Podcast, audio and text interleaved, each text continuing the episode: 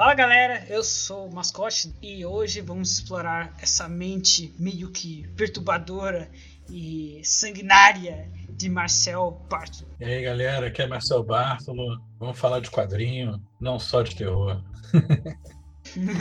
Fala galera, meu nome é Rafael, eu sou da Gaivota Quadrinhos e hoje vamos bater um papinho aqui com o Marcel, que tem um pouquinho de tudo, né? Nas, nas suas referências, tem muito do terror, mas tem muito de outras vertentes, de outras viagens também aí no mundo dos quadrinhos. Bora lá. Bom, antes de a gente começar com os assuntos, eu gostaria de agradecer, Marcel, por você é, participar desse podcast. E, bom, vocês me corrigiram bem. Não é só de terror que a gente vai falar. A gente vai falar de tudo que engloba, tudo que é inspiração, tudo que é obra que você se inspirou, tudo que você faz, não só quadrinhos de terror. Calma que vocês vão ouvir. E é muita coisa pra gente tirar daqui. Não, e vamos falar merda também. A gente fala, tem que descontrair um pouco também. A gente fala um pouco de bosta, sabe? Vai dar risada. Acho que faz parte também. Né? Bora então. Olha lá.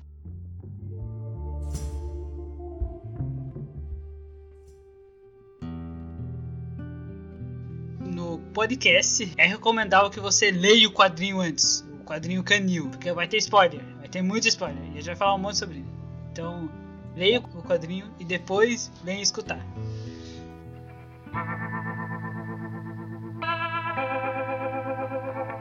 Marcelo, para a gente começar, é, você pode se apresentar e falar de onde você veio, qual a sua história. Bom, eu sou meu nome é Bartolo, eu sou ilustrador, faço quadrinhos agora, já desde 2016 que eu venho focado nos quadrinhos. Mas antes disso, eu trabalhei bastante com caricaturas e ilustração de livros, que eu continuo fazendo. Assim, né? Sou formado em História, nada a ver, né?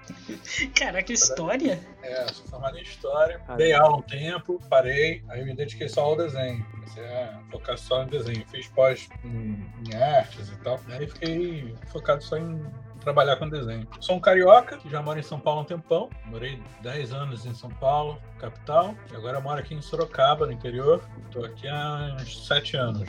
Sou velho, né? Tô com 38 anos. Pô, velho? É, perto de vocês eu sou um idoso. eu não vou falar minha não, não, é tanto, não. Eu tô indo pra esse caminho já. Já tá quase, Rafa. E aí, pô, quando eu vim pra Sorocaba, eu comecei a trabalhar mais focado em dar aulas de, de desenho e oficinas e tal. Fiz muita parceria aqui com o Sesc, daqui de Sorocaba. Trabalhei dando aulas e tal. E aí comecei a organizar um que é o Ilustradoria, né, que é um, um evento que acontece aqui desde 2013. Olha. Que a ideia é fazer uma ponte, né, pra galera que quer conhecer a gente que trabalha com desenho. Então todo mês a gente faz a curadoria, assim, de escolher aí convidados e, e artistas variados que dão uma mini palestra e o pessoal tem material de, pra desenhar à vontade e tal. É, é bem bacana. Então toda última quinta-feira, cada mês, acontece normalmente lá no, no Sesc Sorocaba, né?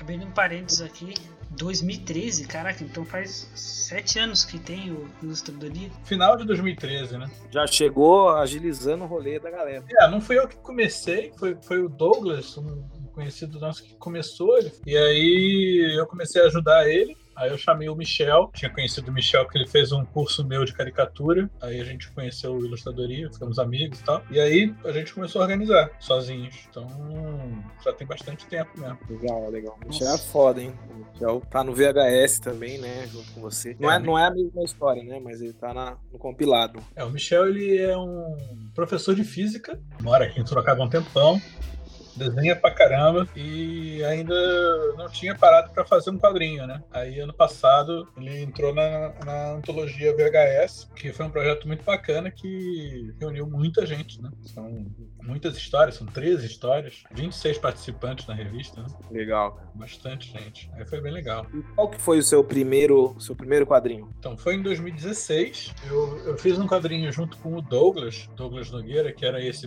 menino que começou a ilustradoria e tal. A gente estava tendo contato na época. A gente fez um quadrinho juntos, se chamava Por Trás das Sombras. A gente desenhou e roteirizou junto, um quadrinho pequenininho, assim, que foi impresso em casa. E no mesmo ano, em 2016 mesmo, eu fiz o Insubstituível, que aí era um roteiro de um amigo meu lá de São Paulo, o Gregório Mávia, que era um amigo que a gente jogava bastante RPG e tal. Ele mestrava jogos muito bons e tal. E aí eu, eu quis fazer um quadrinho, achei que ele ia ser um cara bom para escrever escrever uma história, assim, né? Então, foi um conto que ele escreveu, adaptou para roteiro e virou o Insubstituível, que foi o meu primeiro quadrinho mesmo independente, assim, sozinho, também fazendo e tal. Já tinha pegada de terror, esse daí não? Ele é bem terror, é um conto bem curtinho, são 16 páginas, uhum. meio Lovecraftiano, levemente, assim. Tem uma coisa meio inexplicável, que é um médico legista que encontra um objeto estranho dentro de um corpo que ele está analisando. E aí ele fica obcecado por esse objeto, entendeu? Meio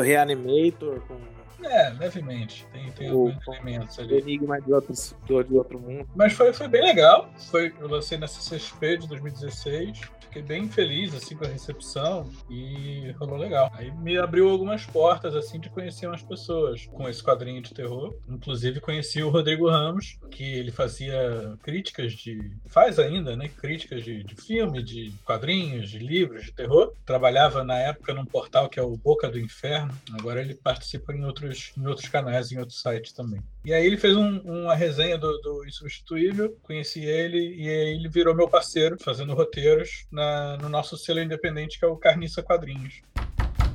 Muito você também falar, tipo, do Carniça Quadrinhos, que eu não sei se agora virou uma trilogia, pode se falar assim? É, mais ou menos. A gente, a gente fez o Carniça em 2017, que é uma a nossa primeira parceria, né? A ideia era fazer uma história em homenagem ao, ao Edgar Allan Poe. Era para ser para uma coletânea, acabou que não rolou a nossa participação nessa coletânea, a gente resolveu lançar independente de qualquer maneira em 2017. Foi o que fizemos. Depois, em 2018, com um resultado bem bacana do Carniça, vendeu bem pra caramba, o pessoal gostou, tanto que o Carniça tá praticamente esgotado. A gente gente fez um outro quadrinho juntos, que é o Lama. O Lama foi um pouco diferente, assim, é, a gente conseguiu lançar na CXP de 2018, né? E a ideia ali era misturar os mitos de Lovecraft com um pouco de folclore brasileiro, num cenário que tem uma desgraça, assim, em referência à tragédia de Mariana, que foi a barragem, né? Que uhum. destruiu, que esse desastre foi em 2015, né? Sim. E aí a gente usou isso de pano de fundo para uma história de terror. E como uma crítica social também, né? Sim, sim. O Lama trata, trata de, de um pouco a questão do fanatismo, né? Também, uma coisa meio obsessiva de algumas pessoas. E a gente faz uma, uma referência, assim, como se a natureza estivesse se vingando do, do ser humano, né? Então é como se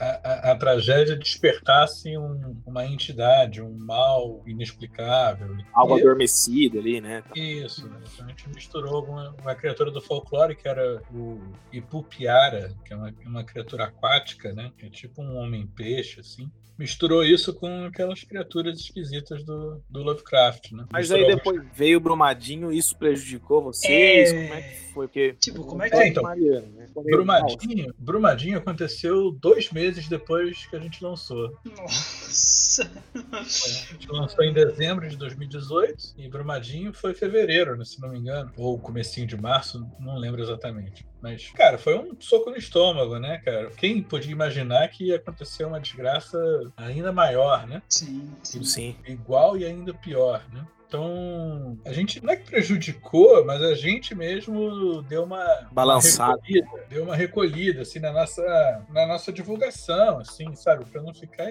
parecendo algo oportunista, sabe? Ela tá usando como marketing, sabe, tipo isso. É isso, a gente não queria que isso acontecesse, né? É foda.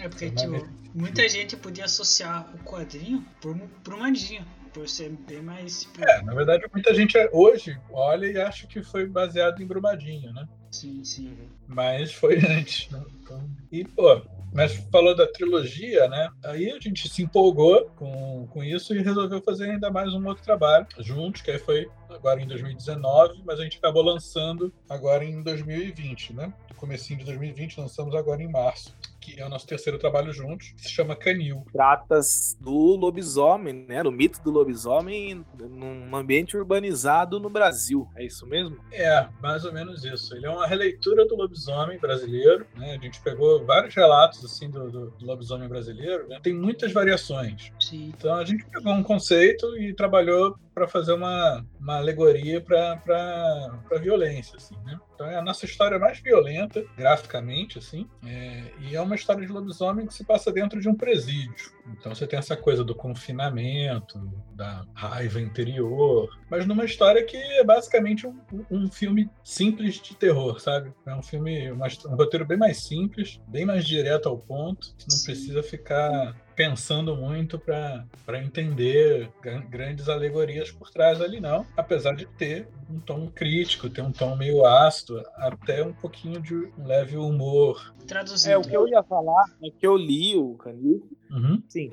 Normalmente a gente associa. Até fiz uma crítica lá na, no, no perfil da Gaivota no, no, Instagram, que assim, a gente acaba associando o lobisomem com coisas, ah, um sítio do meu avô, ou um negócio é. europeu, num filme. O, o, lobisomem, assim, ele tá bem mais próximo, entendeu? É. é algo que a gente consegue fazer uma associação, assim, sabe, direta com a gente mesmo, com a cidade, com São Paulo. Isso aproxima a lenda, o mito e, e torna, acho que, mais verossímil. É, que o lobisomem no, no Brasil, ele é um. Ele ele foi um folclore essencialmente rural, né? Sim, sim. O português, ele já é diferente de outros pontos da, da, da Europa. Quando veio para cá, começou a misturar com outras coisas. Em a cada virou Brasil, a parada, né? Assim, do... Cada região do Brasil tem, tem, tem variações enormes, assim, da questão do lobisomem, né? Sim. E aí a gente na verdade, pegou ali um conceito que é um lobisomem mais focado na, naquela, naquela coisa do. Todo mundo é um pouco lobisomem, né? Quem é o um monstro, né? Todo mundo é meio monstro, né?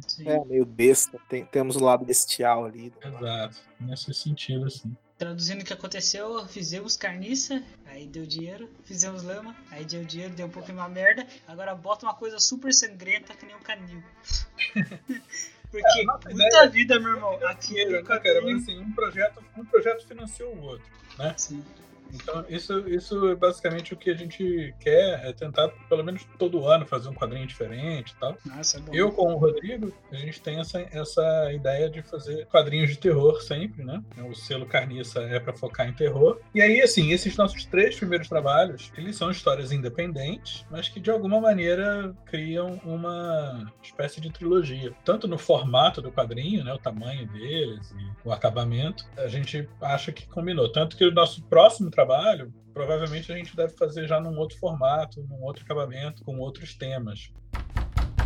Praticamente se diferenciar assim na estante, no projeto. O Rodrigo pensou numa. Depois que fez o Lama, durante o Lama, ele, é aí que ele pensou um pouco essa, esse conceitual de trilogia mas é mais na cabeça de roteirista do que, do que qualquer outra coisa.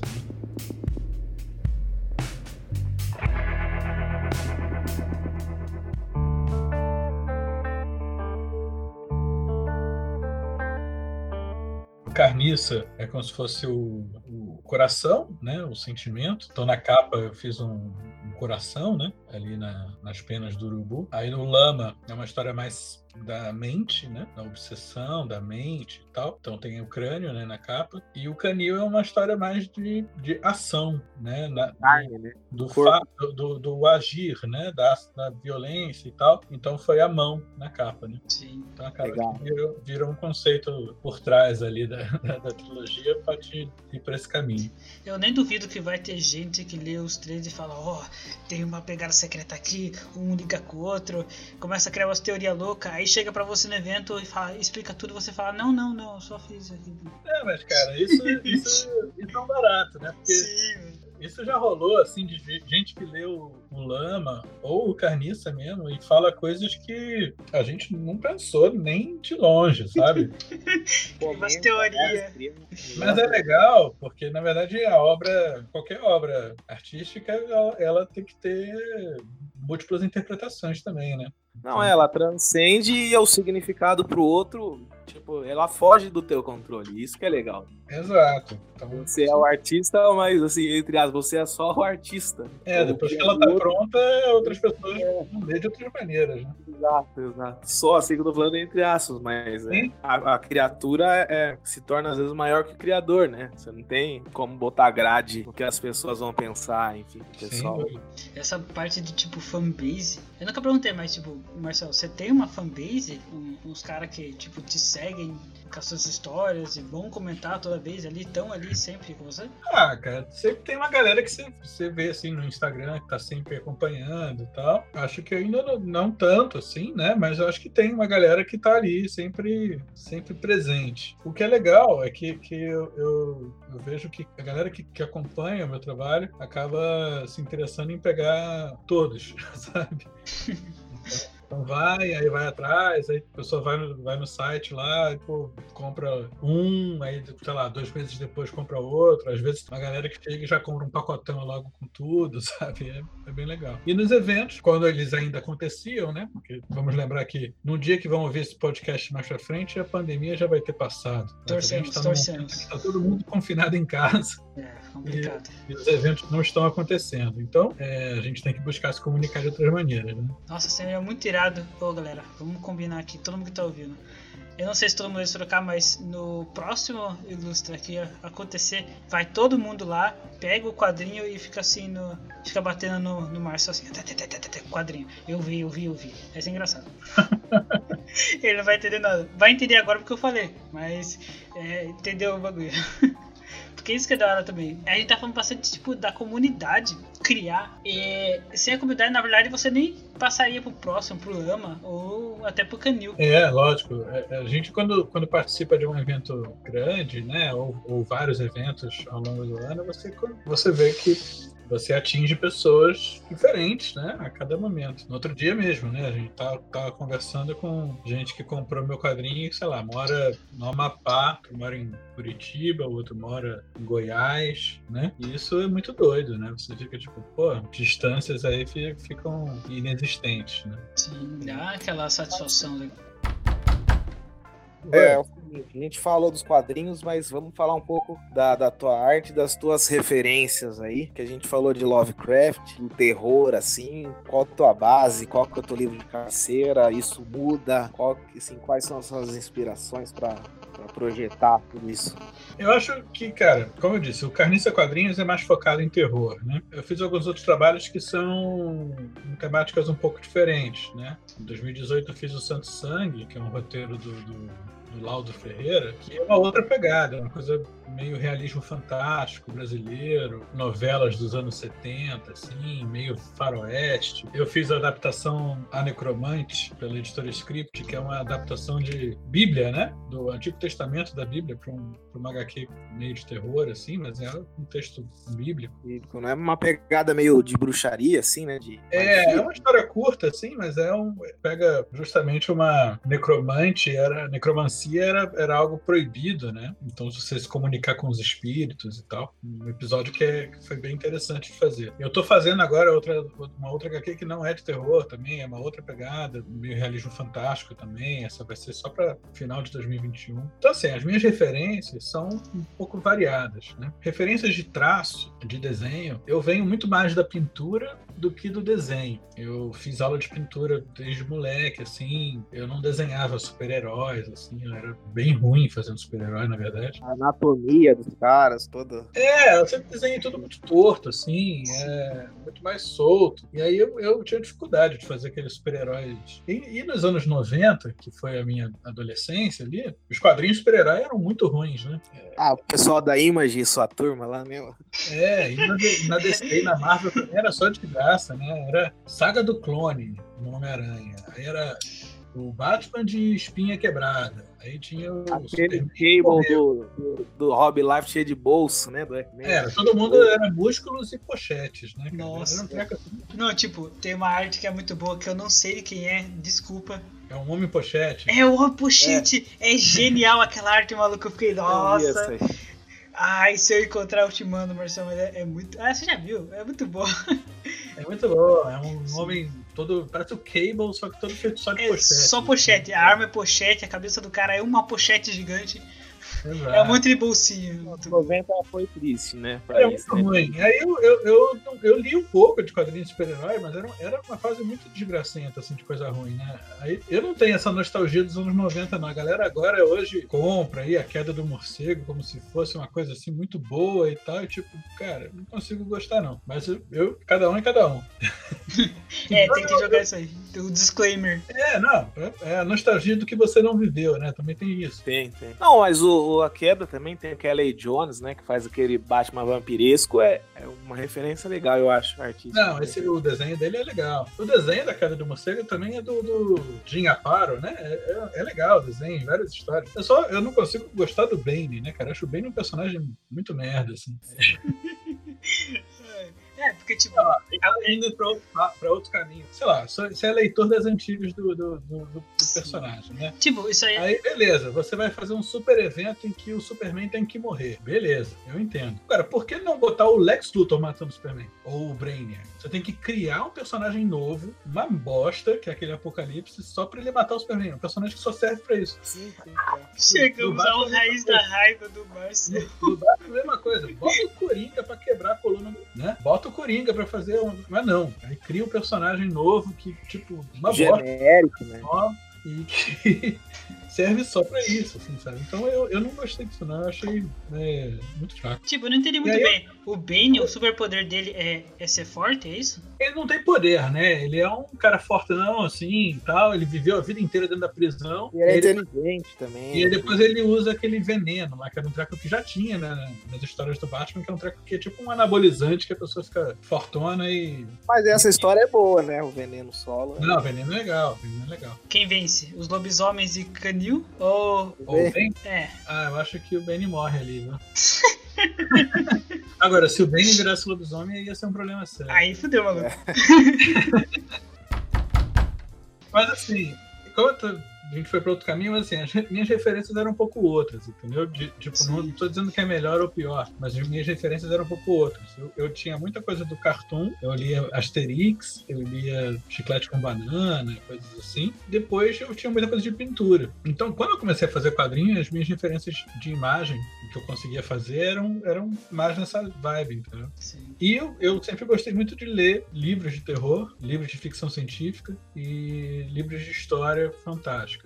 Eu acho que o imaginário vai um pouco daí. É, eu vejo muito da tua arte, assim, Dave McKean e, e Van Gogh, sabe? Uma, um mistura de pintura com, com uns traços, assim. Não sei se você gosta. Gosto. Eu, eu, eu, gosto muito do Dave McKean. Acho ele um cara versátil pra cacete, assim, né? Ele consegue misturar um monte de técnica e um monte de referências em, em diferentes histórias, né? Em diferentes acabamentos. Ele é um fotógrafo também, né? Ele, é, ele é muito bom. E agora, de pintores, assim, de movimentos clássicos e tal, movimentos que a gente. Eu gosto muito do expressionismo, né? Então, falou do Van Gogh, ele, ele tá, nessa, tá nesse balaio aí, né? Sim. Eu gosto, eu gosto dessa galera toda. Aqui no Brasil eu gosto muito do Portinari, que foi uma coisa que me influenciou pra caramba, tanto no Santo Sangue quanto no Carniça.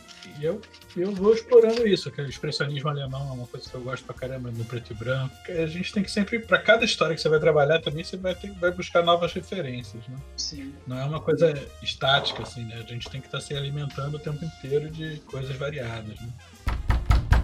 Tipo, é, senão também se retrata dos seus quadrinhos. Tipo, nem todos são. se trata da mesma coisa. Cada um tem um tema específico e é tratado daquela forma. Porque senão vira a saga X-Men infinita que eu nem mais acompanho e sei lá, mano, o que tá acontecendo. Fica muito repetitivo. Eu acho que o importante é você buscar soluções visuais que conversem com o tema que a história pede. Então eu não posso fazer um traço pesado e sinistro e tal para uma história infantil é, leve e linda. Não dá. Então, mas eu posso fazer uma coisa, um traço leve e infantil numa história que é sombria, se eu quiser brincar com isso. Esses contrastes são interessantes de você saber usar. O que eu me lembro muito, não em questão de arte assim, mas é, da sua história que você falou, que você pegada monstro assim, é o Afonso Solano. Ele é, é praticamente a mesma coisa. Ele, ele não gosta muito dos super-heróis, ele, claro, acompanha pra caramba. Só que. Afonso Solano? É, Afonso Solano. Foi. É, foi. Ele fez o Espadachim de Carvão. Ah, o Afonso Solano, tá. Sim, sim. Achei que você tá falando de, de, de escrever, né? Achei que sim. você ia falar do, do, do, Camilo Solano. Ah, não. então, tipo, Camilo essa Solano é do cachorrinho lá. Camilo não, Camilo Solano é que fez o Cascão agora. Ele... Ah, sim, sim. tipo, é, é, bem essa vibe, porque ele sempre quis é, desenhar monstro, não pessoa bombada assim, é, com anatomia e tal. É o que eu mais ou menos vejo quando você conta essa história. Dá pra ver bem como a pessoa pensa. E não é um problema, na verdade, porque ninguém tem que desenhar igual. Ninguém tem que desenhar um cara fortão. Ou tipo, anatomia perfeita. Você pode desenhar uns bagulho bizarro. É, eu acho engraçado até essa coisa. É, aí vai, vai ser parte polêmica do. Do Mais polêmica? Tem fãs, assim, de, de quadrinhos de super-herói, fã de quadrinhos de super-herói, às vezes fica nessa coisa, ah, mas a anatomia, ah, mas a perspectiva, e, tipo, é, cara, aquilo tem que servir o propósito da história, né? Então tem, tem, tem desenhistas fantásticos de super-herói, que fazem coisas incríveis. Mas tem coisas também que eu acho super esquisitas. Tipo, nos anos 90, de novo, você via os personagens comuns, assim, nas histórias, tipo, os super-heróis eram, beleza, tudo musculosão ou gostosonas. E aí, sei lá, a, o cara da banca de jornal, o porteiro. Era o físico. Era todo mundo fortão, era todo mundo. Ou, ou era gordão, ou era forte, ou era magrelo. Se você, você não tem pessoas, sabe? Não tem o um meio ali legal, você fala, ah, esse cara é normal, assim. É, é muito estranho, sabe? Assim, ficava um negócio tipo, pô, onde é que, onde é que estão as pessoas comuns, assim, né? Pessoas que você encontra, assim, né? Porque você fazer um contraste com um super-herói, eu acho interessante, né? Porque, imagina, se você vai encontrar um super-herói na tua frente, ele realmente é uma figura que tem que ser fora do normal. Eu, eu acho que super-herói, até agora no cinema, a gente está rolando muito isso, né? Uma certa saturação, assim, porque estão é, sempre contando as mesmas histórias agora, né? Isso está cansando um pouco. Mas assim, o, o, você pode contar diferentes histórias com, com super-heróis. Dá para fazer histórias de cotidiano, dá pra fazer histórias de, terror, dá pra fazer histórias mais de aventura, dá pra fazer de tudo. É uma questão de como você vai abordar aqueles personagens. Então, eu só acho problemático quando a pessoa fica querendo, às vezes, é, colocar todo tipo de história, ou todo tipo de história em quadrinho, dentro de um padrão só. Aí, é, ela, aí ela não vai conseguir gostar de nada. Né?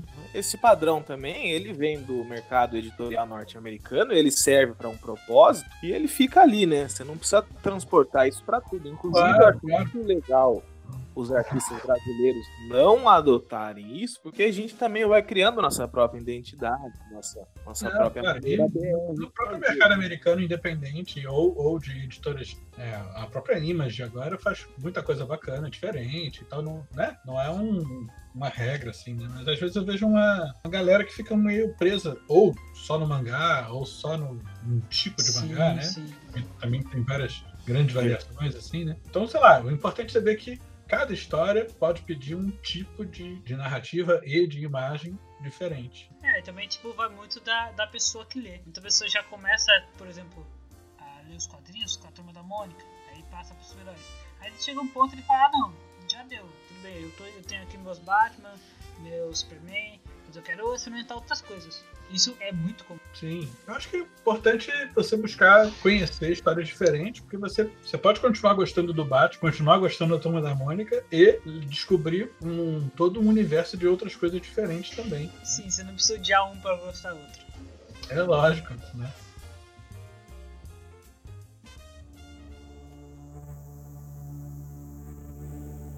Uma coisa que me chama muita atenção no quadrinho nacional é um pouco isso da gente, como a gente não tem uma indústria, a gente não tem um mercado propriamente dito estabelecido, assim, então a gente não tem um padrão, né? E isso é bom, de certa forma, porque você tem uma variação enorme, né? É, ficar aberto, né? O negócio. É, e aí eu lembro no FIC, que é o Festival Internacional de Quadrinhos, né? Lá em Belo Horizonte, de 2018, eu fui, e no fim de semana, eu tenho um primo meu que mora lá em Belo Horizonte, então eu fiquei na casa dele e tal, e minha mãe foi para lá para visitar também. E aí ela foi no FIC. Minha mãe não é desse mundo mundo de quadrinhos, sim e tal, mas ela foi lá para conhecer. Ela ficou impressionada com a quantidade e com a variação, variedade de coisas, assim, né? Então eu achei muito legal o depoimento dela, assim, dela fala isso, nossa, é muita gente e muita coisa diferente, né? A gente precisa fazer justamente as pessoas conhecerem essa produção, né? Porque aí você com certeza vai achar coisas que você gosta. Sempre vai ter alguma coisa que você goste. Sim, essa diferenciação de um quadrinho pro outro. Se você for num uhum. evento de quadrinhos, você vai achar um quadrinho que você gosta. Ah, eu gosto desse ah. estilo. Mano, você acha? É muito, é muito diversificado. Isso é muito legal.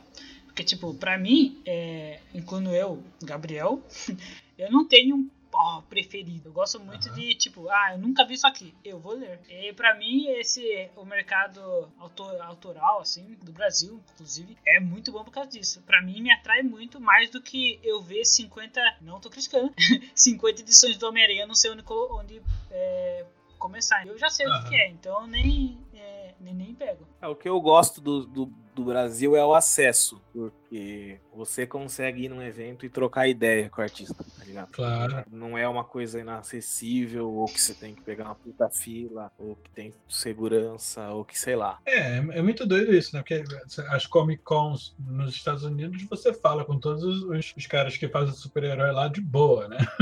Sim.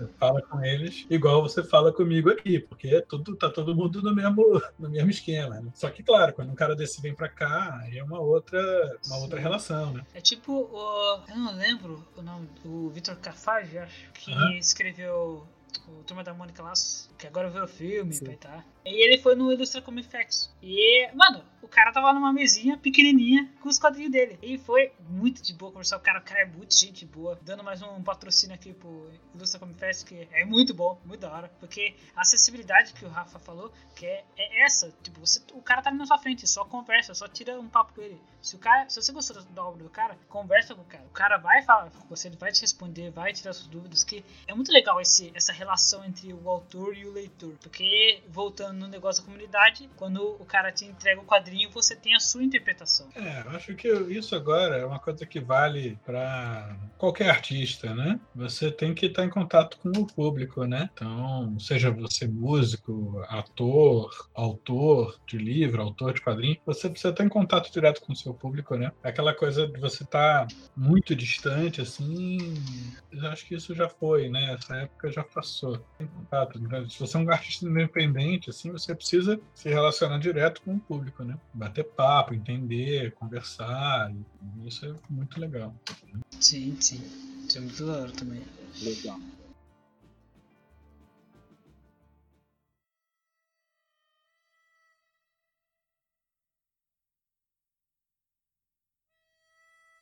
Falando muito mais da, da HQ, Canil, é essa loucura que é essa HQ. Porque, tipo, a única crítica né, ruim que eu tenho sobre ela é que ela acaba.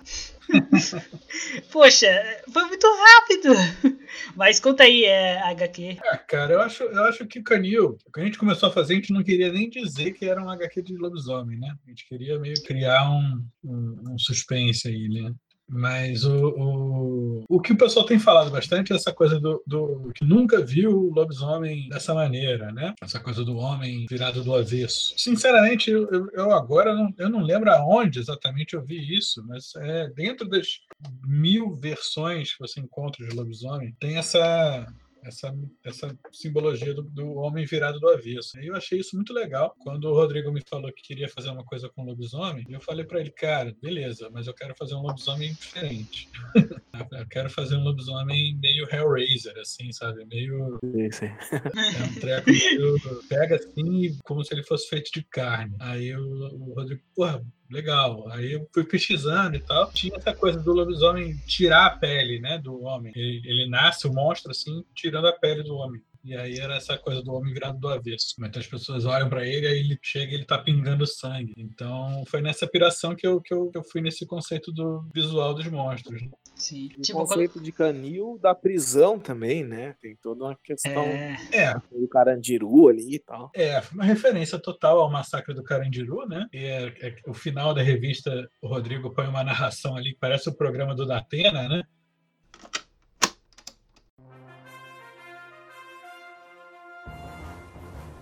E atenção, na noite de ontem, o presídio de Guarás foi palco de mais uma violenta rebelião. O batalhão de choque acabou entrando em confronto com os presos. Não se sabe o número de mortes, nem se algum dos detentos conseguiu escapar durante o confronto. A polícia investiga o que começou a rebelião. É uma palhaçada, todo mundo já sabia que isso ia acontecer. Aquilo era uma panela de pressão. Era muito vagabundo para pouca cadeia. E agora ninguém sabe quanto vagabundo conseguiu escapar. E os pais de família que trabalhavam lá? Esses são os verdadeiros verdadeiros heróis desse país. Homens decentes que deram a vida para cuidar de vagabundo. Estamos tentando falar com o governador, mas ele não quer atender. Esse aí só fala com a gente em época de eleição. Enquanto a produção tenta contato com o governador, vamos pro intervalo comercial.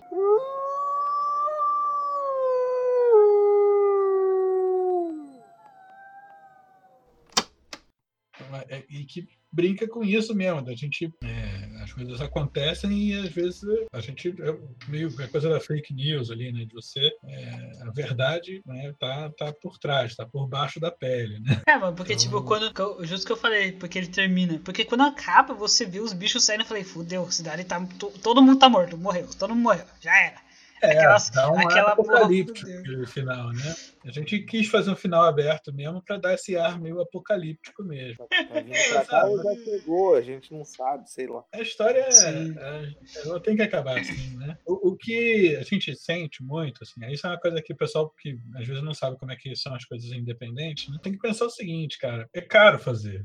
Sim. Então, a quantidade de páginas influencia muito. A gente fez esse projeto totalmente independente, sem fazer financiamento coletivo, sem nada disso. A gente investiu nossa grana mesmo e pronto. Então, você pensa ali, são 44 páginas, 44, 48. Se você vai acrescentar mais páginas aí, você vai ter que chegar, sei lá, 50 e tanto tal, esse valor aumenta consideravelmente, ainda mais se você vai fazer colorido. Sim. Então, é, a gente tem que às vezes se virar de, de ter que resolver a história numa quantidade de páginas mais econômica mesmo. Mas, se você for ver, o Carniça, Carniça a gente fez com 20 20 páginas coloridas. Aí o Lama a gente fez com 30 páginas preto e branco. E aí o Canil a gente já fez maior e colorido talvez o pessoal já conheça mais a gente um pouquinho e tal, já tem aquela galera que comprou que poderia apoiar a gente já numa pré-venda, né, do Catarse, e aí facilita pra gente também conseguir fazer um trabalho maior um pouco, né, se for o caso. Sim, tipo, eu vi que o Alexandre Calari do Pipoca que faz o contracapa. Sim, ele fez o, ele fez o texto da contracapa. Legal. O, o Calari, ele, ele é amigo do Rodrigo, eu conheci o Calari também já há algum tempo, é, e ele sempre gostou dos, do, dos nossos quadrinhos, dos meus quadrinhos com outros roteiristas também. Então ele sempre falou, falou do Insubstituível, falou do, do Carniça, falou do Lama. Então, no Pipoca, né? Se você for é, ver. Ele é, ele é uma enciclopédia viva também, né? É, e, e, assim, ele, ele tem uma, uma, afinidade com essa coisa de terror e tal, né? Conversou com ele, assim, se ele topava, né? Se ele queria ler e tal, antes de. E ele gostou, e foi muito legal, fez um texto bem bacana. Em todas as revistas a gente sempre convida alguém, né? A gente sempre chama alguém é, que a gente gosta. Então, né, no Carniça a gente chamou o quadrinista é, lá de, de Natal, o Juscelino Neto, fantástico, assim, de, de terror.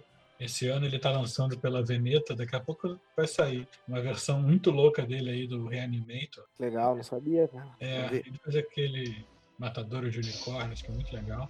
E ele fez o nosso texto da contracapa, né, do Carniça. Aí no Lama a gente chamou o, o cineasta, o, o, Rodrigo Aragão, que fez não o cara que mais tem feito filme de terror aí no Brasil, né? Ele é muito bom do Mar Negro, Mata Negra. Uhum. E aí também ele curtiu, ele é do Espírito Santo foi muito legal falar com ele. Então, é isso. Assim, cada, cada trabalho a gente tenta chamar alguém que, que se relacione com, com o trabalho e com a gente, que a gente goste. Né? E o roteiro, você também auxilia ali, é separado? Olha, o Rodrigo, o Rodrigo escreve, separado, mas antes ele fala as ideias, eu dou, dou sugestões. Aí ele escreve. Aí quando vem para mim, eu, eu conversando com ele, a gente tem, tem muita liberdade para mudar coisas ali, sugerir e ajeitar aquilo na página, né? Porque às vezes o Rodrigo pensa na cena, faz um resumo da página, assim, do que ele quer que aconteça e, sei lá, às vezes, olha, ó, isso aqui tá com muito quadro, ó, isso aqui vamos diminuir, olha, isso aqui vamos mudar. Então a gente tem uma relação bacana, assim, e acho que no, no conforme a gente vai fazendo mais trabalho juntos, a, a, a intervenção de um no outro tem aumentado, assim, sabe? Eu sempre tento seguir o roteiro o máximo possível para chegar perto do que, que o roteirista quer. É, mas como a gente tem feito esse selo nós dois, então a gente está com uma sintonia bacana de, de interferência um no trabalho do outro. Já deu uma liberdade maior. É, sim, sim. E é bom, né, isso, né? Porque você tem que ter opiniões conflitantes em alguns momentos, né? Para você chegar em soluções melhores, né? Sim. Mas a gente não discorda muito, não. A gente tem, a gente conversa bastante antes, assim, e chega em, em resultados legais. Legal, legal.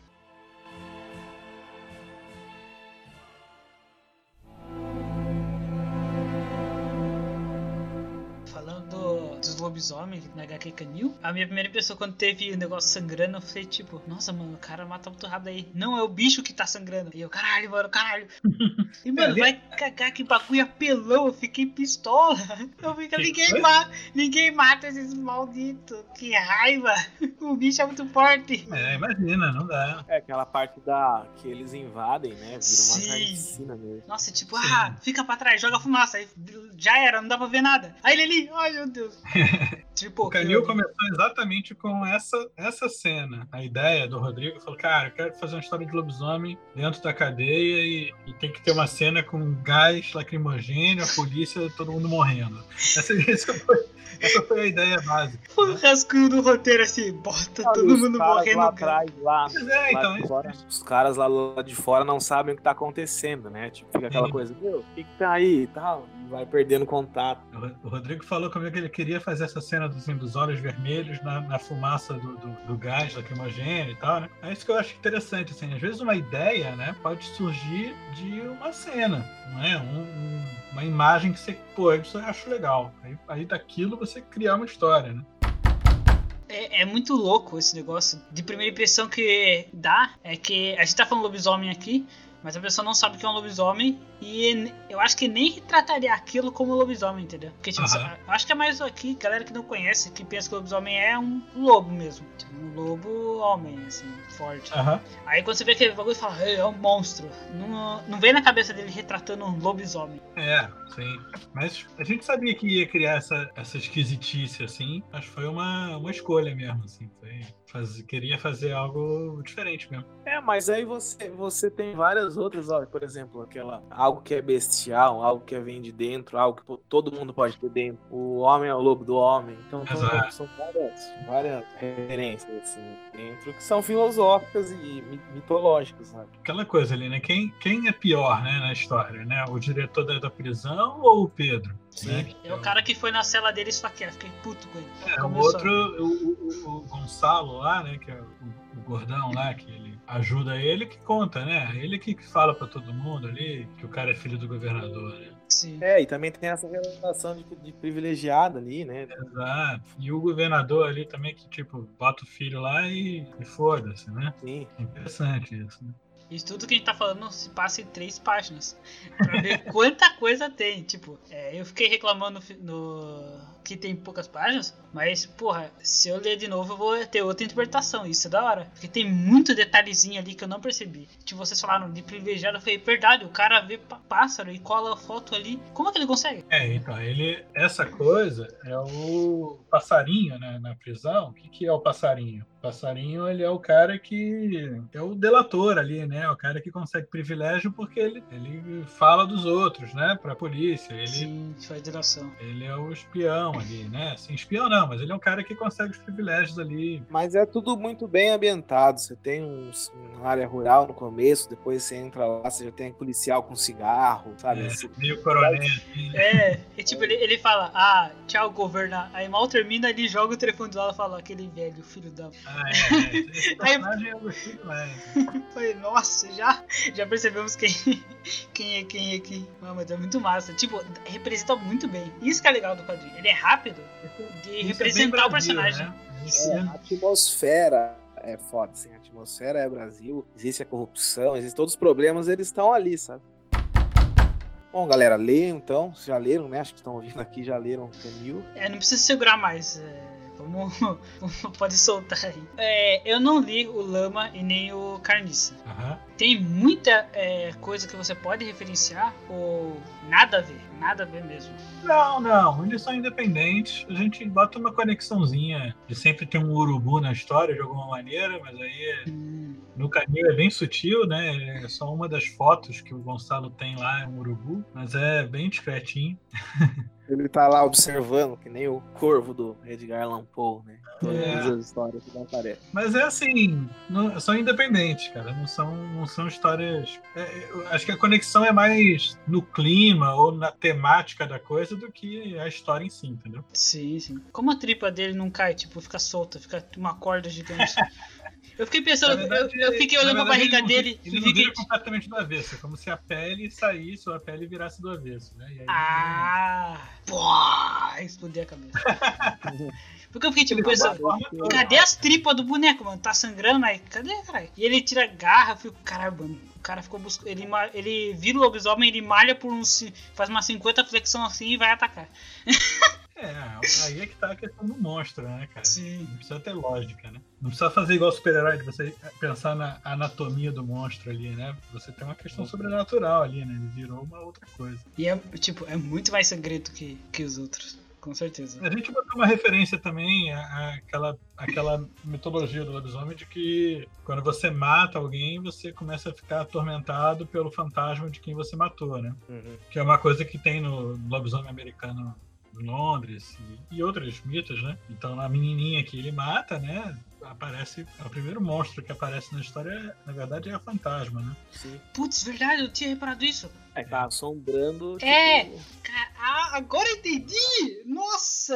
assombra ele e ele que ele pede perdão, mas aí ela, ele se transforma, né? Na lua cheia, na lua cheia ele vira e não tem jeito. Caraca, agora que eu entendi. Eu Eu não, Entendeu mesmo? não tipo, eu, eu vi a menininha eu falei, ah, tem um menininho aí. Só que eu não tive essa relação, tipo, de fantasma. Eu fiquei, mano, tá bom, legal, virou lobisomem. Eu não tinha entendido direito esse negócio. Caraca, É, é tormenta. que louco, que louco. Muito bom. Bom, sem mais perguntas. Eu... Agora, depois dessa, ai, como. Caralho, como eu não peguei essa? Mas é isso, assim, ó, o pessoal que, que, que leu o quadrinho e, pô, espero que tenham gostado, né? Porque também. Mas qualquer dúvida, ou qualquer sugestão, ou qualquer comentário, a gente vai poder bater papo também, né? Então, isso é legal. Sim, o legal não é só a gente abordar tudo aqui no, no podcast, mas o, o legal é a galera que vai ouvir esse podcast conversar sobre, porque se, se a gente falar tudo, tudo, tudo sobre o quadrinho, aí fica meio que quebra mole, entendeu? A gente meio que quebrou tudo que tinha que falar. E, e falar para o pessoal também, gostaram desse trabalho, e por acaso é o primeiro trabalho meu que estão conhecendo, que depois possam né, conversar, tipo, falar comigo, perguntar de, outras, de outros trabalhos, de outras coisas, e depois podem conhecer também pelo, pelo meu site. Né? Sim, a gente falou bastante do Canil, mas também tem o Carniça e o Lama. E eu. Ah, tem, tem outros, tem Santo Sangue, tem É. Necromante. Orixás, tem, tem, tem, tem outros. Mas sim, não dá pra gente falar tudo de qualquer maneira, mas é, fica o convite para quem quiser conhecer.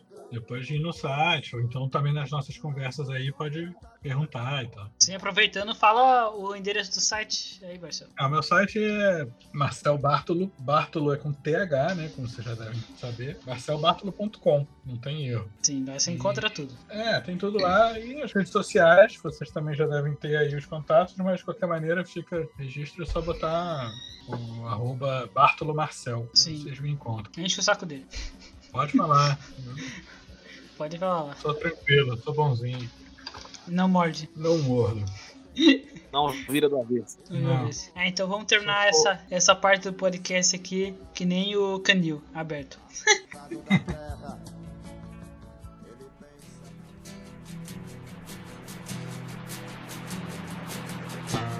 Marcel, Oi. essa parte, esse assunto, eu acho que a gente vai mais brisar é de questão de inspiração, de tudo que você aprendeu nesse, nesses anos de fazer história em quadrinhos. Também dá de inspiração pra galera que quer começar a fazer história em quadrinhos. Acho Ah. uma coisa muito legal. E até a galera que lê esse tipo de quadrinhos tem algumas recomendações pra dar. Mas principalmente, tipo, o que você tirou de, de todas as obras que você fez, de todos os quadrinhos que você fez, das conexões principalmente que você fez. Você falou muito do seu parceiro roteirista. Isso é muito legal, essa conexão quando um artista tem com um roteirista. Isso é bem bacana. Tá, eu acho, eu acho o seguinte: primeira coisa, se a pessoa quer fazer quadrinho, a primeira coisa que eu falo é faça quadrinho. Do Não it. fica, com medo, não fica com medo de fazer, né? Começa a fazer.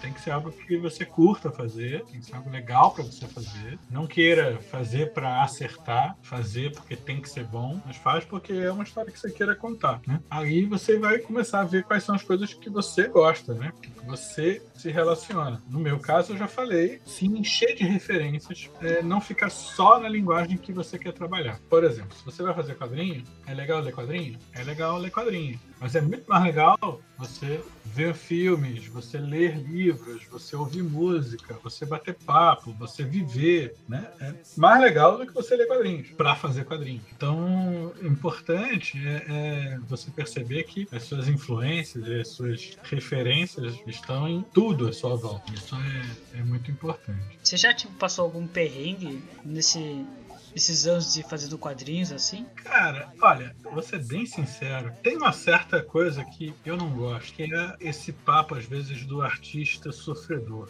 sabe? Meio. Ah, meu Deus, é tudo muito difícil. Ah, é difícil fazer quadrinhos. Ah, é difícil.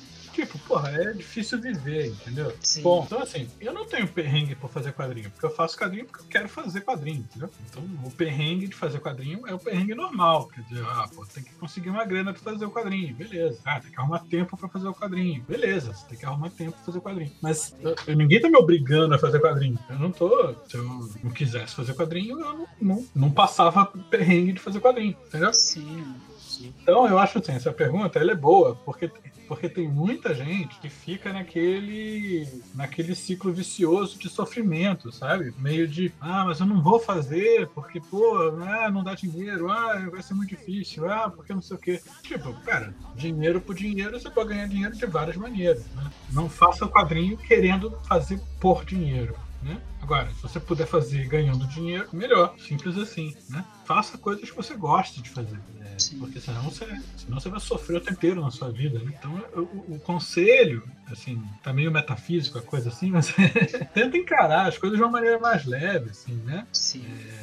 Tem que ser algo prazeroso fazer, né? Se não, se não é prazeroso fazer, eu, eu me pergunto se, pô, se tá valendo a pena fazer, né? Se a pessoa fica ali só sofrendo, só sofrendo e tal, não, não acho que, que é saudável isso, né? É, tipo como você falou no começo lá. Você falou que, ah, tenho 38 já, eu sou velho. Mas, mano, o negócio é, É. Todo, todo mundo é fudido, mas te faz feliz, mano. A vida pode ser leve. É, não, eu já falei, falei brincando ali, mas o, o, o, o Jack Kirby, não, o Jack Kirby lá, né, ele, eu não lembro agora a idade de cabeça, mas ele começou a ganhar, trabalhar com quadrinho já era velho, já tinha, já tinha mais de 40. Jack Kirby. Então, pô, O rei, o rei. Exato, mestre dos mestres. aí. Então, tipo assim, cara, tá afim de fazer, faz, entendeu? É, é- Agora, o, conselho que eu dou é um pouco isso, assim, de busca as coisas que são relevantes pra você, entendeu? As coisas que você gosta, entendeu? Não fica querendo se enquadrar num público, ou fica querendo decodificar um público X, que você vai querer atingir aquele público e tal, porque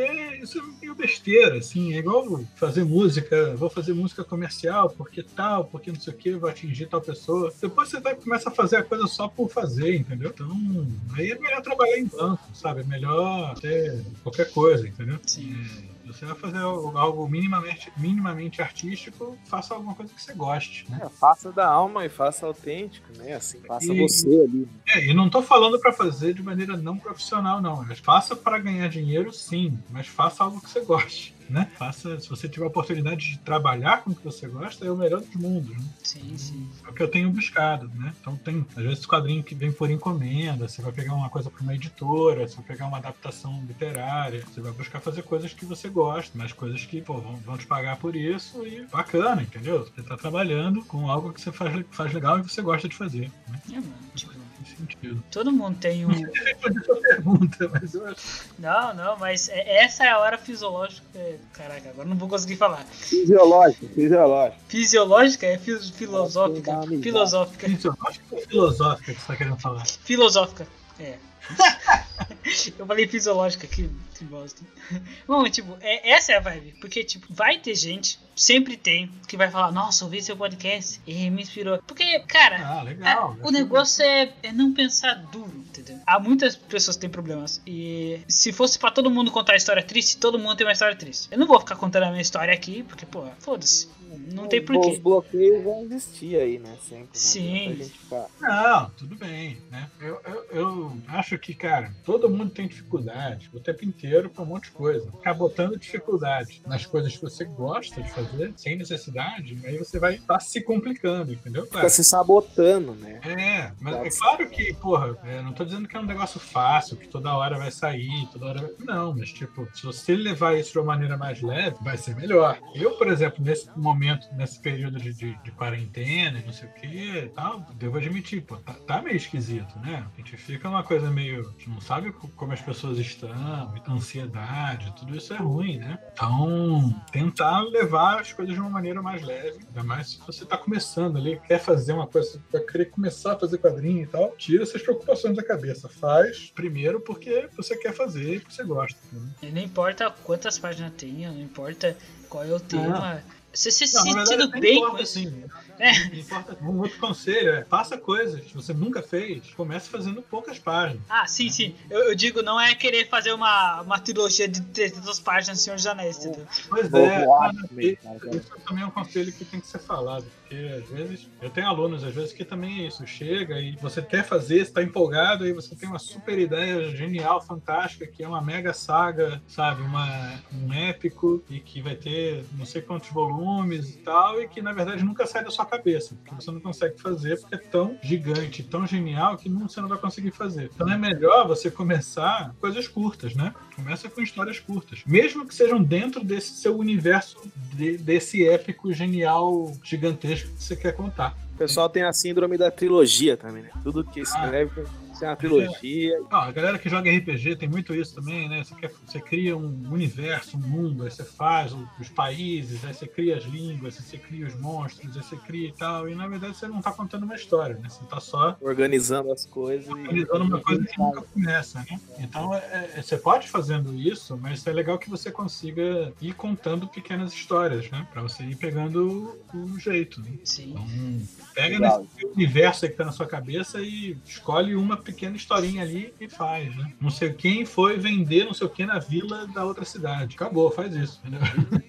Deu uma treta e já era. Exato, é, faz uma história simples. Sim, e, e não só para tipo quadrinhos ou livros, mas qualquer coisa que você for levar para fazer, que você gosta de fazer. É, eu, eu, faço isso com roteiro, assim, também. Eu gosto de escrever e eu, às vezes, quero fazer coisas mirabolantes, mas eu volto um pouquinho. Tenho humildade também de falar, não, não sou o Alan Moore, porra Sou o Grant Morrison. O Grant Morrison, inclusive, é uma coisa que incomoda, né? Porque ele é todo confuso também. Tem os artistas que querem fazer uma coisa, sabe? Não, o cara quer, nossa, fazer uma puta história que você tem que voltar no tempo. Aí fica um troço também totalmente confuso. Eu sou meio contra também. É, eu também acho que o Grant Morrison tem horas que ele erra a mão, né? Assim, nesse sentido. Mas é, mas é um pouco isso. Você tem que saber o que você quer contar, né, cara? Às vezes você se perde no meio do caminho ali.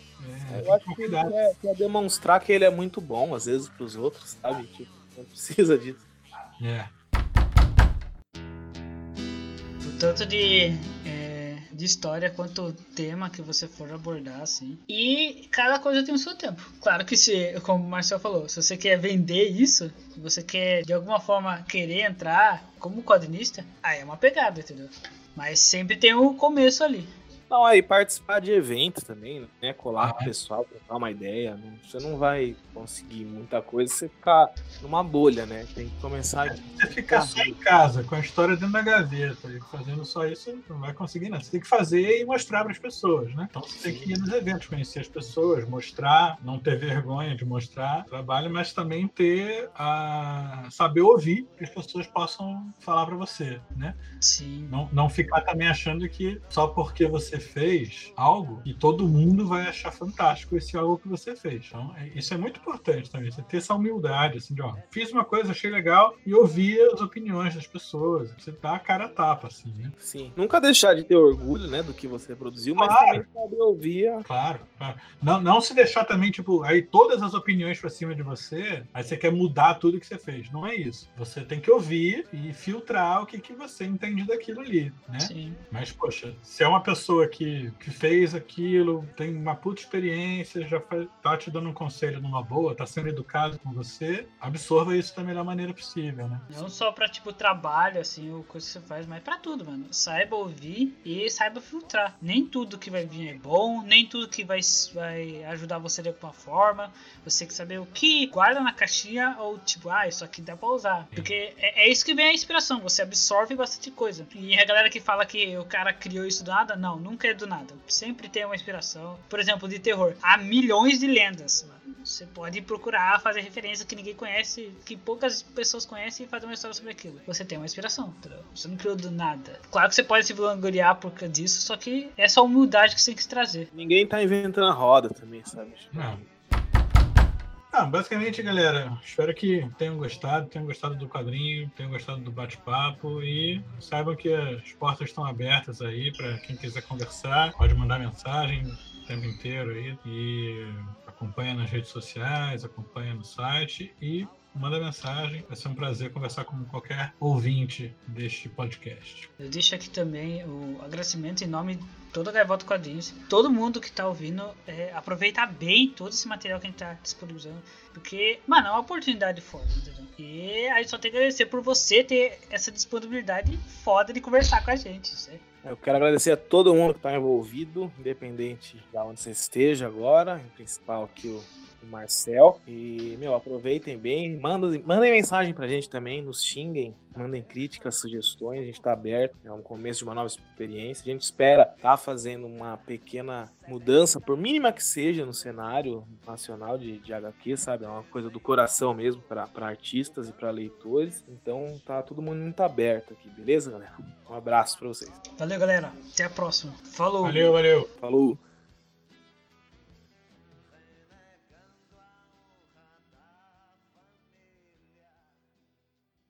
E bom, galera, esse foi o fim desse podcast. E aqui vai os comentários finais para vocês é, darem seu feedback. E Rafa, quer falar mais alguma coisa antes de terminar tudo?